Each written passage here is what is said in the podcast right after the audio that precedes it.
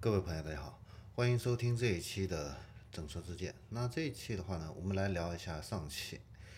呃，最近的话呢，上汽跟这个宝武钢铁啊，呃，签署了一个全面的一个战略合作协议啊。那目标的话呢，就是要共同提速这个燃料电池车的一个商用化。呃，未来的话呢，会打造一元两廊啊。这个一元的话呢，就是吴淞氢能的产业园啊。那两廊的话呢，就是环 A 三零公路的一个轻走廊，还有临港到南通的一个轻走廊。那这个的话呢，会作为一个国家级的氢能产业的一个示范区。那计划的话呢，是在二零二五年的话呢，共同推动十到二十座的一个加氢站啊，在这个示范区内呢落地。那双方的合作的话呢，是分工是这样子。那上汽的话呢，会负责燃料电池汽车的一个研发啊，包括这个量产的一个规划，还有这个根据这个应用的一个场景的一个需要啊，开发与之相适应的这个燃料电池车辆啊。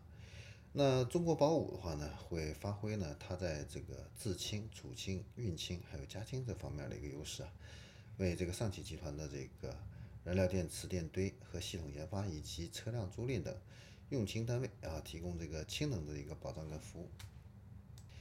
那上汽集团的话呢，在燃料电池领域这方面的一个研发跟推广的话呢，其实已经有十多年的这样的一个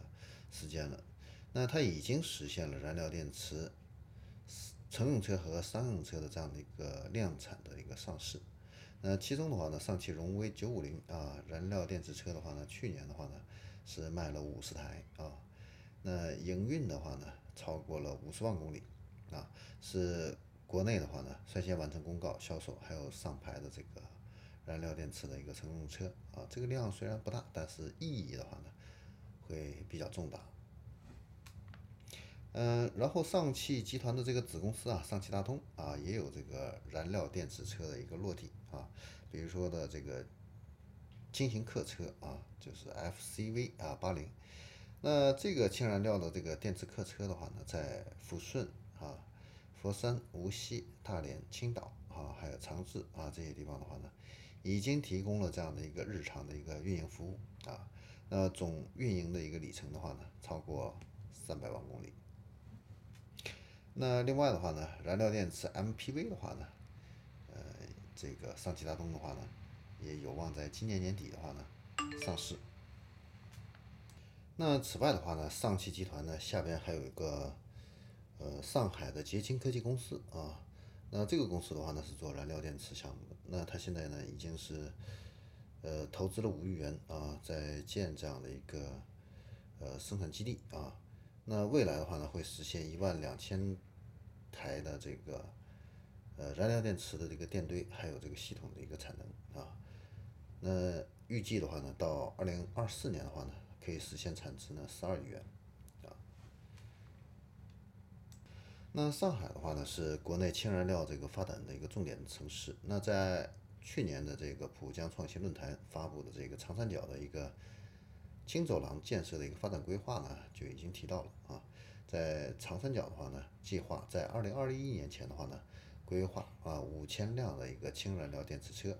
还有四十座的一个加氢站啊，来推动长三角轻走廊这样的一个布局和建设。所以呢，从这样的一个规划跟发展来看的话呢，就是氢燃料电池车的话呢，现在也被国家呢提上了这样的一个呃日程啊。在这个电动车的这一块的话呢，已经啊打下良好基础的一个同时的话呢，呃，氢燃料电池的话呢，这一块的话呢。未来的话呢，也会成为政策倾斜的这一个重点啊，包括像长城汽车的话呢，也都是在日本呢建立了这样的一个氢呃氢燃料电池车的这样的一个研发的一个基地啊，都在这个推进氢燃料电池这方面的一个呃车辆的一个研发啊。那主要的现在的一个障碍的话呢，就是日本。啊，跟韩国的话呢，在氢燃料电池这一块的话呢，走在一个绝对领先的这样的一个地位啊。中国现在是处在一个追赶的这样的一个